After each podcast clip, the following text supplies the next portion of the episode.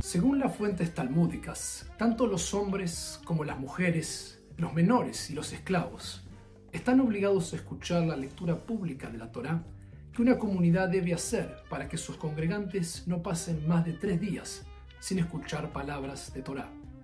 La única razón para prevenir que una mujer lea de la Torá en público es el principio de Kvot Sivur,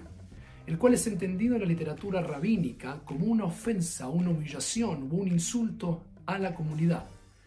En este caso particular se daba porque en el mundo antiguo la mujer era menos educada que el hombre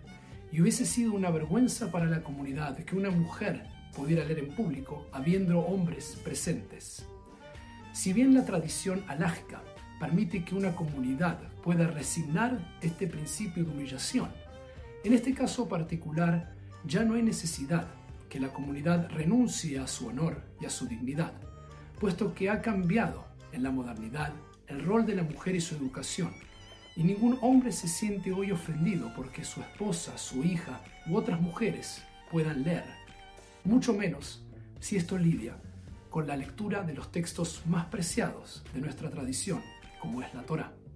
Esta es la razón por la cual nosotros regresamos a la Braita, a la enseñanza tanaítica original, que dice que todos ascienden en la cuenta de siete aliot, incluyendo también a la mujer.